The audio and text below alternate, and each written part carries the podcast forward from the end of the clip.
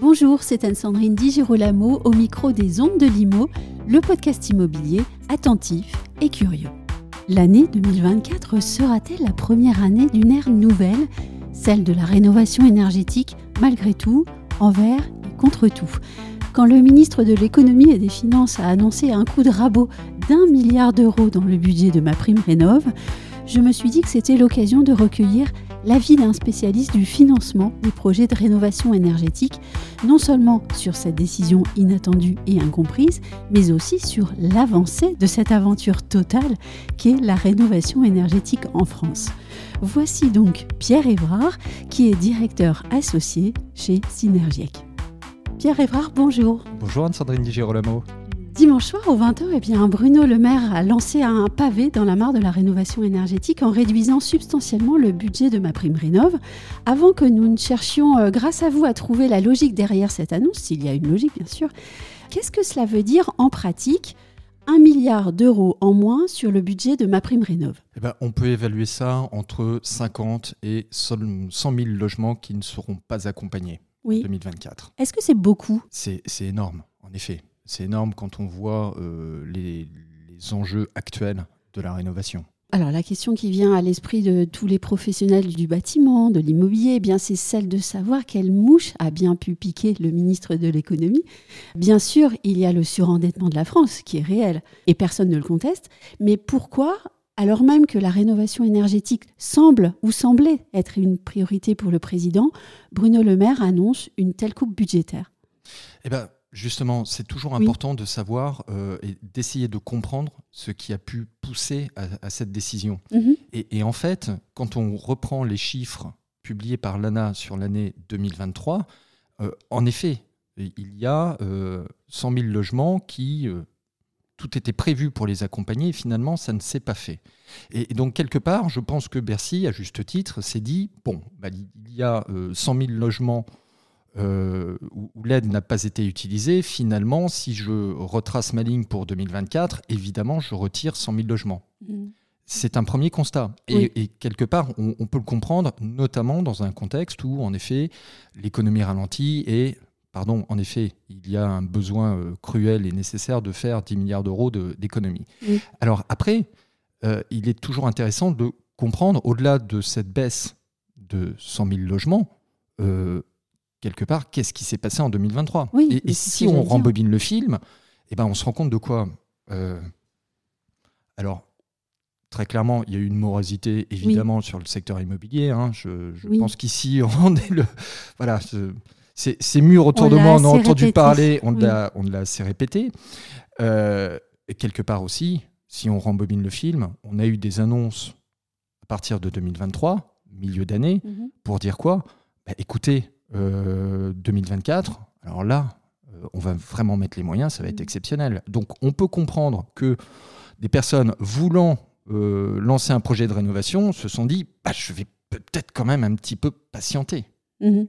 Oui, il y a un décalage en fait entre un décalage d'information au fond entre euh, ben, un budget qui est là et puis peut-être des personnes. Et on l'a vu, il y avait euh, un réel manque d'information des Français qui ne comprenaient pas toujours euh, les obligations et les enjeux aussi. Tout à fait. Alors aussi, ce qu'on peut rajouter, c'est que peut-être certains projets ont été temporisés du fait de, l'inflation, clairement, hein, qui s'est encore ressenti sur, sur le coût des matériaux, sur les, sur les travaux. Voilà. Mais ça, c'est, je dirais, un, un, premier point de, l'accident. Et, on sait qu'un accident, c'est la somme de plusieurs erreurs. Je pense aussi que euh, bon, c'est une annonce euh, un instant T en regardant ce qui s'est passé sur 2023, mais finalement en ne regardant pas ce qui va se passer dans les 12 mois qui viennent. On est à un an mhm. de la première échéance euh, de l'indécence énergétique. Donc ça veut dire que quelque part, je pense aussi que certains ont attendu parce que on, est français, on est quand même assez latin. Hein, on se dit, bon, climat et résilience, c'est extrêmement dur, ça va être repoussé. Et finalement, ce n'est pas repoussé. Donc, quelque part, donc, premier constat, euh, baisse de 100 000. On n'a pas regardé ce qui s'est passé avant, le pourquoi de cette baisse. Et finalement, on arrive sur une année 2024 où, quelque part, on va avoir un besoin mais colossal en rénovation parce que euh, clairement on a une bombe sociale sur le logement qui nous arrive en, plus pardon de la bombe environnementale. Mm. Donc peut-être un petit couac de communication. Est-ce qu'il euh, y a des informations selon lesquelles Bruno Le Maire pourrait revoir sa copie, peut-être d'ailleurs sous les sages conseils du nouveau ministre du Logement? Bah, Voilà, il faut, faut, un peu raison garder. On a quand même un ministre de l'économie qui a montré son efficacité euh, dans la gestion de, du post-Covid, hein, clairement. On a une économie qui est repartie beaucoup plus vite que nos voisins européens, mhm. notamment allemands. Il a beaucoup dépensé aussi. Il a beaucoup dépensé, mais il a dépensé intelligemment. Voilà, de, quelque part, les, chiffres étaient là. Donc, on, peut se dire qu'il a le courage politique et, l'intelligence pour, euh, pour bouger. Parce que euh, on a tendance à oublier quelque chose aussi, c'est que euh, ces aides à la rénovation, ça permet de maintenir un tissu local et de redéployer l'économie mm. dans les territoires. La fameuse France périphérique, le secteur de la construction, c'est 4 millions d'emplois directs ou indirects. Et on, on peut on ne peut que constater que par le passé, clairement, hein, ça a été le bouton on-off euh, pour relancer l'économie ou pour maintenir l'économie. Le plus bel exemple, bah, c'était justement ma prime rénov pendant la phase Covid. Euh, voilà, ça permet de, maintenir un tissu, de le déployer, de le redéployer, ça fait vivre les, territoires. Il y a aussi un point, mais ça, on, sait que euh, Bercy a toujours du mal à, à entendre ce message-là, c'est que pour un euro d'investi, euh, mm. Ça va générer évidemment beaucoup plus d'un euro en termes de travaux. Euh, donc ça va générer de la TVA, ça va générer de l'impôt sur les sociétés. Alors malheureusement, je n'ai plus les chiffres en tête, mais il y a une étude qui avait été menée au niveau européen euh, il y a à peu près 10 ans et qui montrait justement l'effet levier. Donc quelque part, investir sur la rénovation, bah, c'est pas justement de la dépense, c'est de l'investissement. Et évidemment, on a un retour finalement, et l'État peut avoir un retour rapide sur ses mmh. investissements. Et justement, en parlant d'investissement, on sait tous qu'il n'y a pas assez d'entreprises RGE en France, que les entreprises du bâtiment euh, font déjà des efforts considérables pour se former, déjà depuis plusieurs années, pour mmh. investir pour accompagner la rénovation énergétique. Et là, on se dit, euh, il y, a comme une, un manque de logique et de cohérence. C'est malheureusement le, double effet qui se coule, du, mauvais qui se coule. Euh, qui oui, parce que clairement, et, ça, le, secteur de la rénovation en a pâti depuis 10 euh, ou 15 ans. C'est qu'on est sur des systèmes de un pas en avant, trois pas en arrière, deux pas en avant, un pas en arrière, ce qui fait qu'il y a une instabilité et euh, une impossibilité de, bah, de voir ce qui va se passer, de se projeter. Donc on peut comprendre qu'une entreprise, et, même un industriel, euh, va avoir du mal à investir, à s'investir, à, s'impliquer. Mmh. Et, et c'est là encore où, quelque part, c'est le plus cruel, euh, qu'on se dise les choses. On a un problème sur la construction neuve, mm. sur le marché du neuf, qui est totalement, euh, je ne peux même pas dire atone, parce que là, euh, ça serait lamentable. donc, quelque part, on a toute une partie de la production du mm. neuf qui bah, serait poussée à s'orienter vers la rénovation. Et au moment où, quelque part, le mouvement commence à prendre, commence à, bouger, bah, finalement, on a cette nouvelle qui vient apporter encore son lot d'instabilité. On peut peut-être aussi se placer maintenant du côté des, propriétaires, hein, pour qui euh, le calendrier, on l'a dit tout à l'heure, des interdictions de louer s'avance inexorablement. Mmh. On a tous compris que ce calendrier ne serait pas revu, lui. Euh, j'avais cru, comprendre, peut-être comme beaucoup de personnes, beaucoup de professionnels, que finalement, 2024, ce serait une année très importante. D'abord pour ces propriétaires qui commencent à comprendre ce qu'ils vont devoir faire, mais aussi euh, de façon générale pour ce chantier de la rénovation énergétique. Donc, est-ce que je me suis trompée? Ou bien, pourquoi est-ce que l'année 2024 risque-t-elle, malgré tout et malgré cette annonce, euh, d'être très importante pour la rénovation énergétique? Quoi qu'il arrive, ça va être très important. On est à un croisement. On, est vraiment à un croisement des, chemins parce que c'est la première année finalement euh, euh, d'une nouvelle ère. Ça veut dire que les premières interdictions vraiment de location, en effet, de l'indécence, ça commence à partir de 2025. On sait qu'on va vivre ce phénomène-là jusqu'en 2034. Donc quelque part, c'est la toute, toute première année. Et, c'est là où euh, il faut bien faire attention, regarder un petit peu ce qui, ce qui va se passer. Parce qu'en effet, euh, il y a le, point sur les entreprises RGE. Bon, on, sent qu'il existe une marge de manœuvre mhm. très claire. On, sait que pendant la phase Covid, on a été en, saturation, très clairement. Hein. On avait des pénuries de matériaux. Euh, on avait des pénuries de main-d'œuvre, euh, on avait aussi des pénuries de bureaux d'études. Enfin voilà, il y, a tout un, tout un système qui va se mettre en place. et, après, clairement aussi, ce qui va se passer, c'est que là, on parle de ma prime rénov et ce coup de rabot sur ma prime rénov. On a des SCI euh, non soumises à l'impôt sur le revenu euh, qui, finalement, ne toucheront pas ma prime rénov. Donc, quelque part, on doit aussi trouver les moyens de financer tous ces propriétaires bailleurs et cette partie du logement. Et puis euh, une autre petite question, mais qui a fait euh, couler beaucoup d'encre dernièrement, la révision de la méthode de calcul du DPE pour les petites surfaces. Et là, on ne comprend pas non plus exactement euh, ce à quoi il faut réellement s'attendre. Il y a eu quelques effets d'annonce et puis on attend un texte. Alors, je, pense qu'il va arriver, parce que très clairement, la question des petites surfaces, bon, c'était observé par tous les acteurs de l'immobilier. Allez, qu'on se dise des choses, je pourrais pas dire le 1er juillet 2021 au moment où ça a été mis en place, mais dès septembre, euh, dès qu'on avait les, premiers DPE, on sentait qu'il se passait quelque chose. Même si le ministère nous avait dit justement les petites surfaces étaient discriminées mmh. par la précédente méthode. Donc globalement, on nous annonçait que ça irait mieux. Et, tout le monde s'est rendu compte que, en effet, c'était pas le cas. Donc c'est un sujet qui a couru un tout petit peu, euh, qui a couru même dans, tous, les, tous les couloirs des, ministères, mais euh, malheureusement il n'y avait pas de décision. Et c'était un sujet qui était un peu mis sous le tapis parce que certains ont oublié que, euh, comment dire, une méthode de calcul, c'est quelque chose qui est voué à évoluer. Maîtriser par des chiffres, par des équations, la réalité de la nature, bah, ça ne va pas du premier coup. Mhm. Et, donc, une méthode doit être révisée. Euh, si on rembobine, la première réglementation thermique en, 1974, il y a eu un coefficient euh, de mémoire, c'était K, euh, c'était la RT 74. Le calcul a été finalisé en 77 et globalement a dû connaître une quinzaine de modifications jusque dans les années 2000. Mhm. C'est voué à évoluer. Donc, quelque part, on a une partie du ministère qui s'est arc-bouté sur non, la méthode, est, voilà, la méthode est bonne d'un bloc. Mais en fait, euh, non, une méthode de calcul, c'est voué à évoluer. Et donc là, je pense qu'en effet, on peut attendre un texte qui va permettre de, bah, de, remettre à niveau, euh, de remettre à niveau justement la question sur les petites surfaces. Parce qu'il y a un double écueil là-dessus. Le premier, c'est en effet, les petites surfaces, finalement, trouvent une notation euh, quand même qui est extrêmement basse. Mmh voilà, ils sont discriminés. Le gros point c'est que si on veut modifier, améliorer c'est bien, bah, euh, dans une majorité des cas, on ne peut pas. Parce que justement, la méthode fait que ça ne marche pas. Et l'audit obligatoire utilise quelle méthode? Celle du DPE. Donc l'audit, on, rappelle, hein, le DPE c'est vraiment la note, l'audit c'est comment je m'améliore. Donc évidemment, si la même méthode est utilisée pour les deux, discrimine les petites surfaces, et eh ben, c'est le constat qu'ont fait euh, beaucoup de personnes de l'immobilier, c'est que euh, bah, pour beaucoup de biens inférieurs à 40 mètres carrés, il y a une impossibilité de les sortir du statut de, passoire.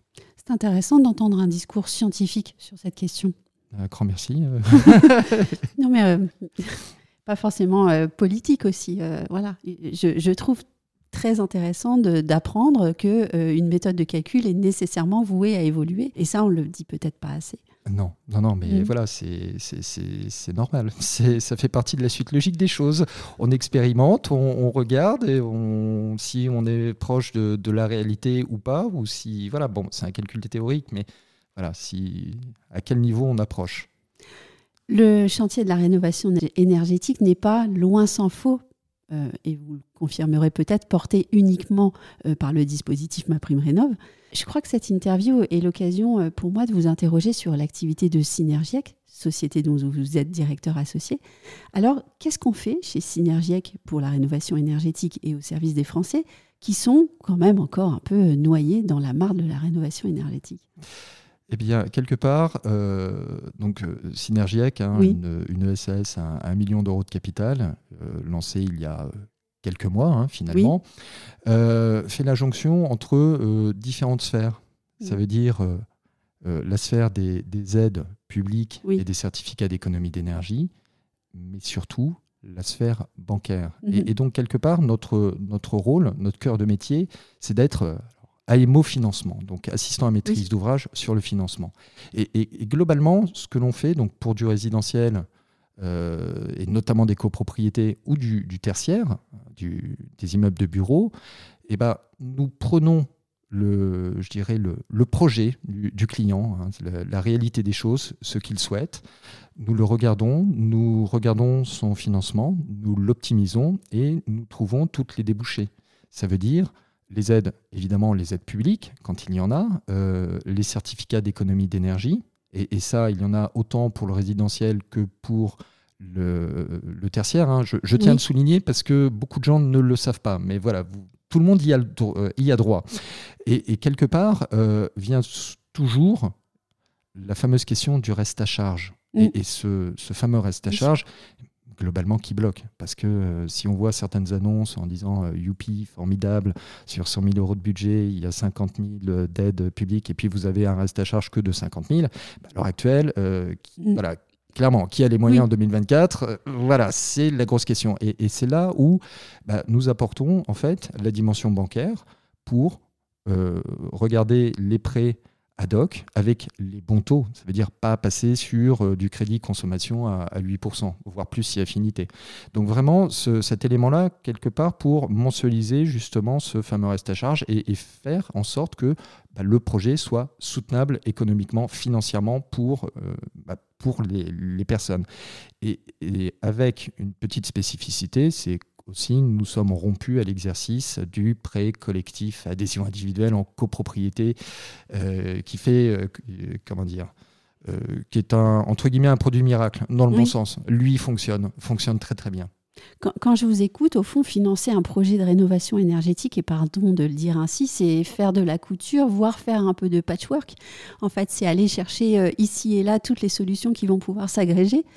Et donc, quand on lit euh, sur les réseaux que le coût de rabot euh, de 1 milliard d'euros sur ma prime rénov fait qu'il n'y aura plus de rénovation énergétique, c'est peut-être excessif aussi, ou pas? Ça risque de bloquer certaines personnes.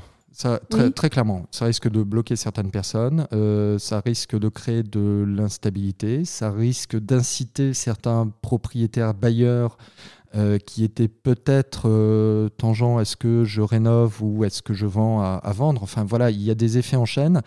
à l'heure actuelle, je ne les maîtrise pas. Mm. Mais est-ce que ça va tout arrêter? Non, non, parce que clairement, on a des signaux prix. Il euh, faut qu'on se dise les choses. Euh, bon, on a eu une période, euh, comment dire, de, de sobriété énergétique.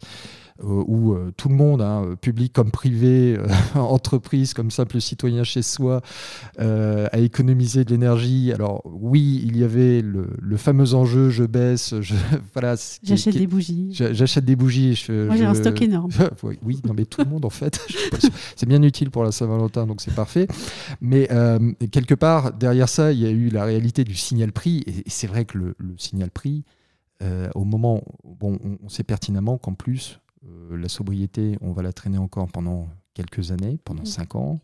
On sait qu'on va encore avoir des augmentations du prix de l'énergie. Donc, quelque part, il y a, voilà, ça va, c'est aussi un des moteurs, un des moteurs de, la rénovation. Et la rénovation euh, continuera et on peut, euh, quand on a un projet, aller vous consulter. Ah oui, tout à fait. Ça sera avec plaisir, sachant mmh. que euh, on, attire aussi tout un écosystème euh, de personnes euh, fiables, un peu triées sur le volet, clairement, qu'on se dise les choses, parce que bah, la rénovation a quand même pâti de certains acteurs. Donc, quelque part, quand on fait les choses bien, quand on est mhm. inscrit à l'ORIAS, qu'on a toutes les qualifications requises et qu'on veut, qu'on veut participer à professionnaliser, parce que finalement, on se rend compte qu'on avait encore des démarches, même il y a encore quelques années, qui n'étaient peut-être pas cadrées, mais tout le monde fait. Enfin, il fallait avancer, très clairement. Euh, donc on attire beaucoup de, monde, intelligente, intéressante, pertinente, efficace, qui nous permet de, même si notre cœur de métier c'est vraiment l'AMO financement, bah, évidemment il manque très souvent une compétence, un bon archi ou un bon bureau d'études, et c'est là où, euh, oui, bah, on vous passe quelques personnes compétentes, vous choisissez, mais voilà, ça, permet d'accélérer les choses. Et ça s'appelle changer d'air, et c'est en fait passionnant. Merci beaucoup, Pierre